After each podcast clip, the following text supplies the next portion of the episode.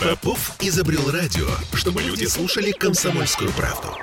Я слушаю радио КП и тебе рекомендую. Здоровый разговор.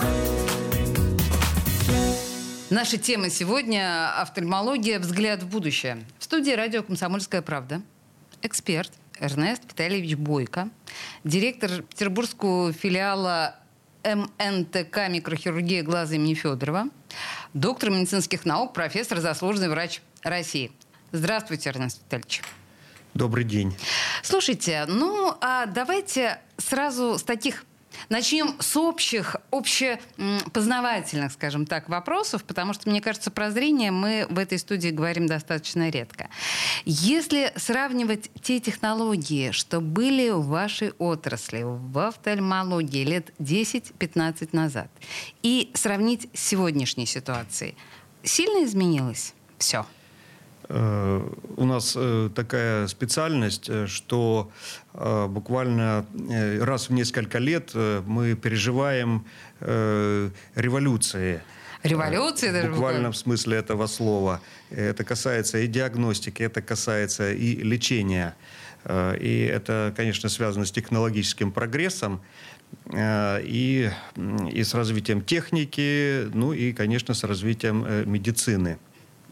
Э, взять несколько э, хотя бы примеров, например, по диагностике. Еще лет 15 назад э, мы могли только осматривать, допустим, структуры глаза, глазное дно с помощью оптических приборов. Мы их просто видели при большом увеличении. То есть просто линза, которая направлена мне в глаз. Совершенно верно, угу. просто увеличивала. То сейчас все структуры глаза исследуются с помощью таких лазерных диагностических приборов, которые называются оптическая когерентная томография. Красиво э, называется. Да, это мы знаем все томографию, э, когда смотрим легкие, там сердце, внутренние органы. Э, вот такая микроскопическая томография существует и для глаза. И это, по сути дела, как вот микроскопический срез ткани глаза получаем, но при жизни, при жизни. И это несравненно улучшает наши диагностические возможности. Мы, по сути дела, заглядываем внутрь этой маленькой вселенной под названием глаз. Так, и давайте вот на пальцах. Мы взглянули в эту самую Вселенную. А что нам это дает с точки зрения улучшения зрения? Как мы дальше работаем? Мы увидели эту Вселенную. Э, есть такая пословица, она по латыни звучит «бене диагноститор, бене куратор», что означает в переводе с латыни «хорошо диагностируется, хорошо лечится». Поэтому если мы видим где-то, допустим, какой-то отек, какое-то расслоение ткани, э, какое-то изменение микроскопических размеров, э, то мы больше понимаем, что это за заболевание, и, естественно, назначаем более правильное своевременное лечение. И, конечно же, э, в результате того, что мы более правильно, более точно ставим наш диагноз. Эрнест Витальевич, а появилось ли что-то новое в диагностике? Я имею в виду болезни какие-то, да, новые, которые сейчас а, может, может современная медицина диагностировать? Или с какими болезнями медицина стала лучше справляться с новой диагностикой? Как вот это был только один из примеров оптическая когерентная томография. На самом деле э, и появилось э, другое большое количество диагностических методов. Например, это генетический анализ. Если раньше, допустим, заболевание сетчатки мы ставили диагноз, так скажем, пигментный ретинит, то сейчас благодаря Э, генетическому анализу, мы можем сказать четко, какая, допустим, из 10 или 15 форм этого пигментного ретинита относится к какому-то подвиду. И для каких-то подвидов уже есть лечение, например, для каких-то пока нету. Простите, я вынуждена уточнить сразу. Пигментный ретинит – это что? Э, это, по сути дела, наследственное заболевание, которое э, приводит э, к утрате эм, зрения. Оно нарастает постепенно, является врожденным, связано с генетическими дефектами в палочках и колбочках, которые находятся в сетчатке. Вот. И человек постепенно теряет зрение. Раньше это считалось неизлечимым. А сейчас появились методы и диагностики, а если мы правильно, как я уже сказал, диагностируем, то тогда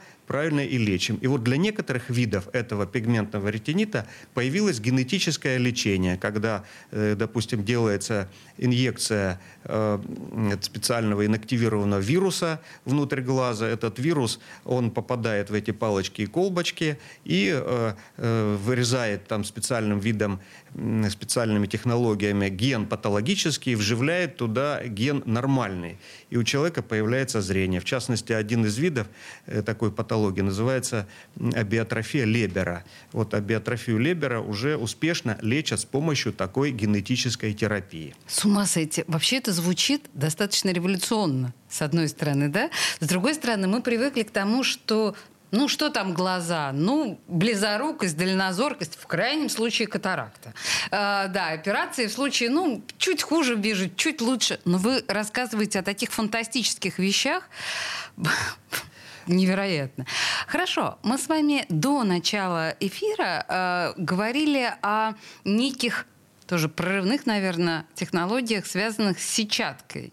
А вот в этом направлении какие еще нововведения в вашей области? Э, дело в том, что частота заболеваний э, глаз, э, она различна. И наиболее частые это действительно близорукость, дальнозоркость. Чуть реже это катаракта уже у более возрастных лиц.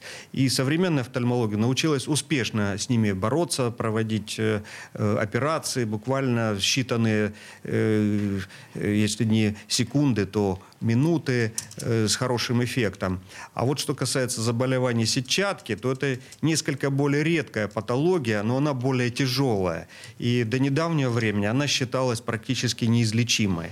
Э, например, есть такое заболевание, возрастная макулярная дегенерация. Они должен знать каждый человек, потому что она может настигнуть э, с возрастом каждого. Э, и существуют две формы, сухая и влажная.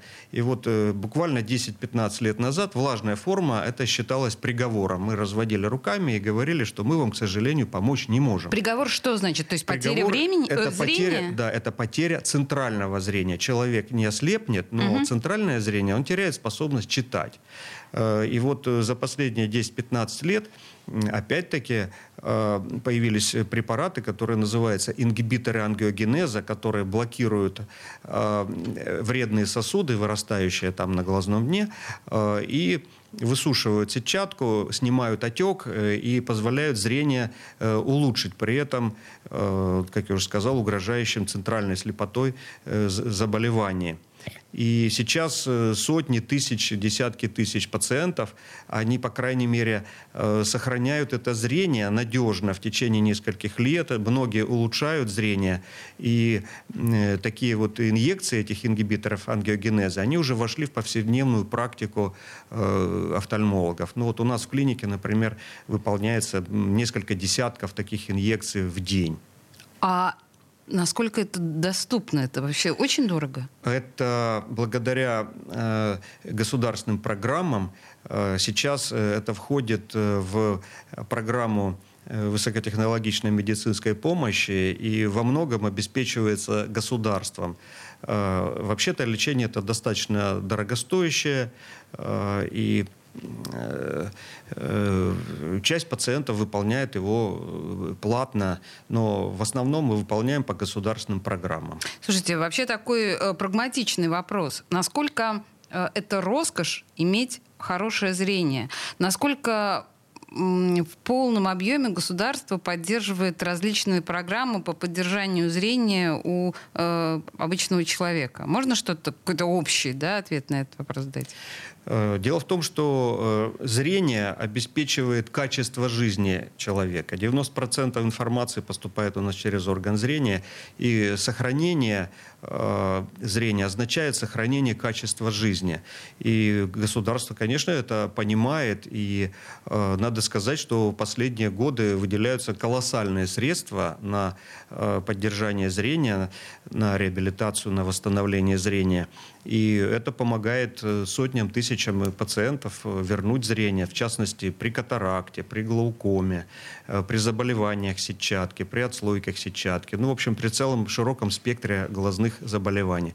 Однако государство не обеспечивает, допустим, так сказать, улучшение зрения, если человек просто хочет снять очки или контактные линзы. Этот вид операции относится к косметологическим. То есть человек хочет снять очки, он сам платит деньги, это все происходит по хозрасчету. Это как бы некоторая прихоть. Или но... носи очки, или делай операцию, но за свой счет уже. Да, но тут, кстати говоря, один из, мне кажется, моих э, таких главных вопросов, почему люди до сих пор носят очки, если, в принципе, э, офтальмологи так круто шагнули вперед. Ведь очки же это не... Или линзы, да? Это же не только для тех, кто не может себе этого позволить. На эти темы мы будем говорить после рекламы. В студии радио «Комсомольская правда» Эрнест Витальевич Бойко, э, директор филиала, э, Петер, петербургского филиала э, МНТК «Микрохирургия глаза» имени академика Федорова. Все, что вы хотели знать о наших глазах, но стеснялись спросить, через две минуты буквально, не уходите никуда. Здоровый разговор. Я слушаю радио КП, потому что здесь самые осведомленные эксперты. И тебе рекомендую. Здоровый разговор. А мы продолжаем разговор о современной офтальмологии. На самом деле все оказалось гораздо сложнее и интереснее, чем представляется, как мне кажется, среднестатистическому э, потребителю медицинских услуг. В студии радио «Комсомольская правда» Эрнест Витальевич Бойко, директор петербургского филиала МНТК «Микрохирургия глаза» академика Федорова, э, доктор медицинских наук, профессор, заслуженный врач Российской Федерации. Вот такой у нас сегодня эксперт. И мы в предыдущей части, в смысле я, задалась вопросом. Если все так круто, ну мы действительно понимаем, вы сами сказали, что э, ваша наука каждые 10-15 э, лет совершает практически революционные прорывы. Почему же мы до сих пор, ну я сейчас не себя имею в виду, у меня очки исключительно, как это называется, да, ну, аксессуар.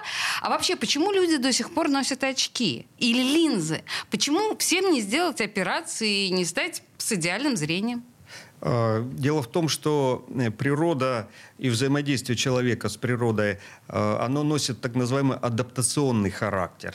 И если э, еще 100, 200, я уже не говорю про тысячу лет назад, э, человек охотился, там, убегал от кого-то, кого-то догонял, естественно, он всматривался вдаль, то сейчас э, за какие-то несколько десятилетий мы с вами все прекрасно понимаем, что все изменилось с точностью до наоборот. Теперь человек все смотрит угу. вблизи.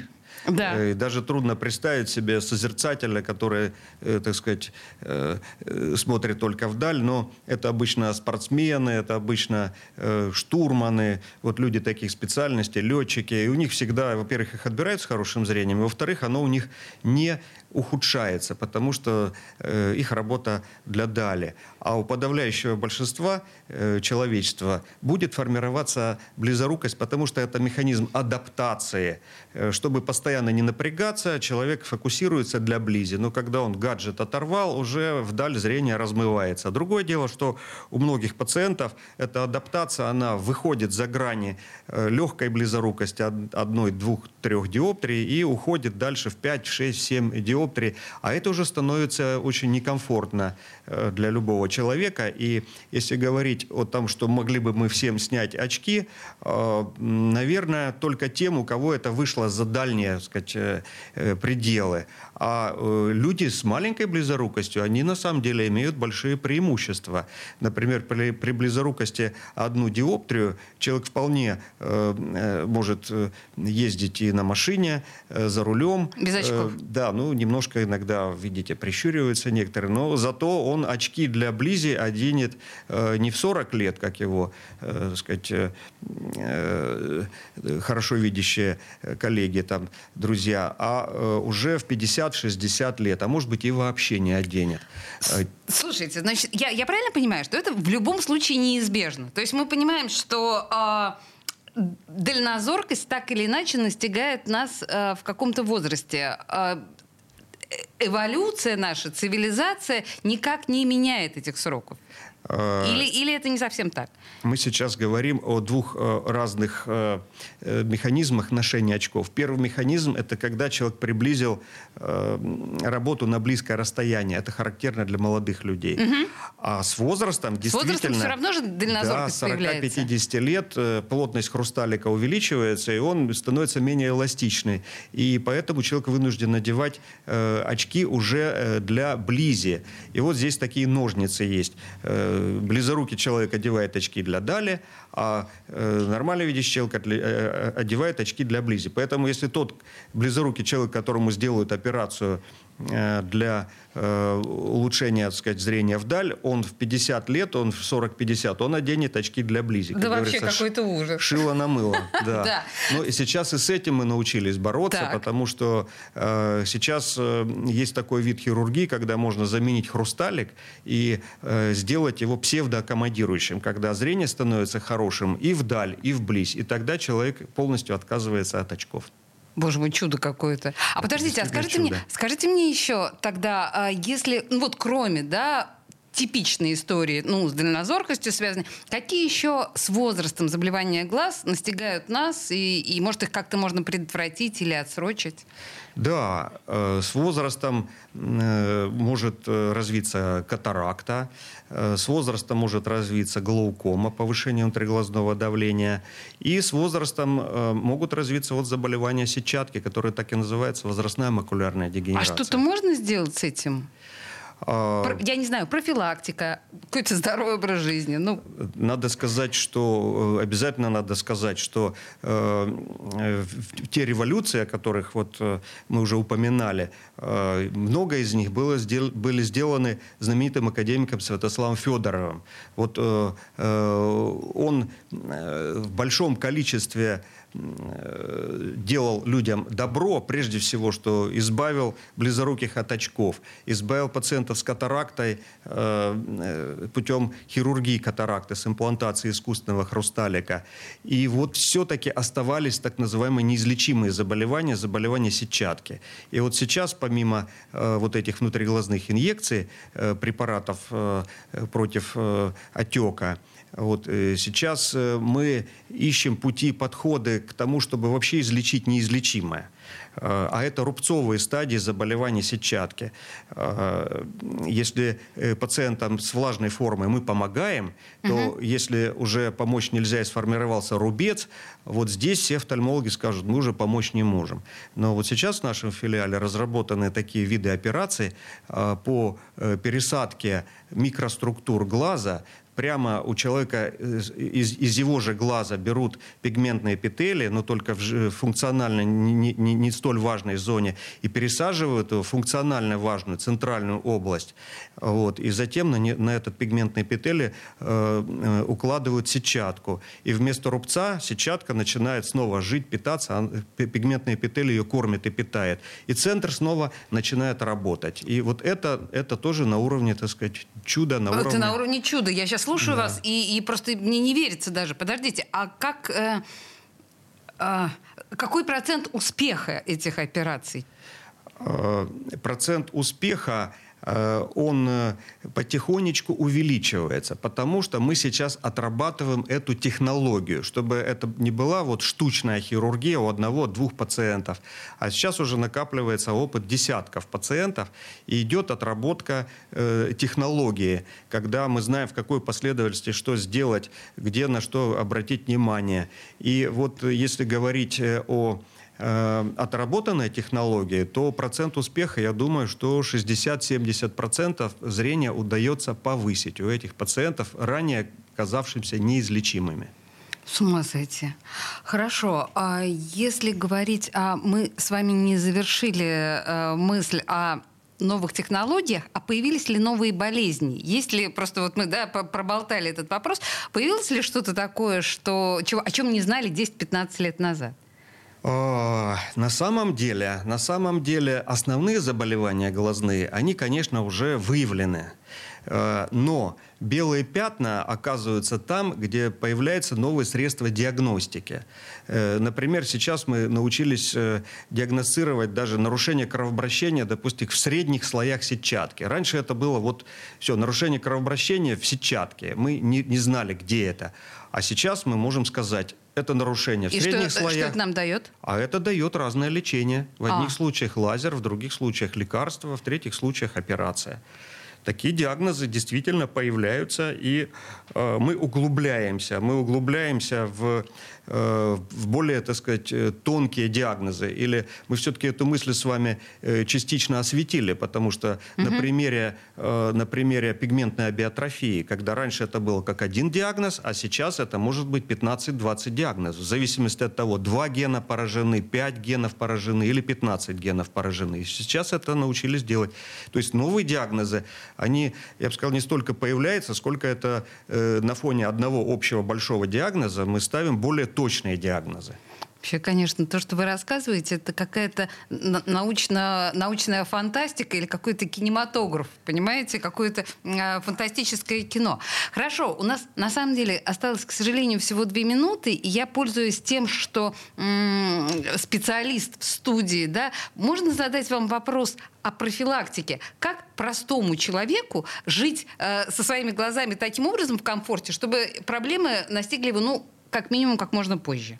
Если речь не идет о наследственных заболеваниях, которые передаются э, по наследству, а к таким относятся и глаукома, э, вот, э, и некоторые другие виды патологии. А если говорить о типичных таких заболеваниях, э, как близорукость, э, э, то, э, конечно, это прежде всего здоровый образ жизни.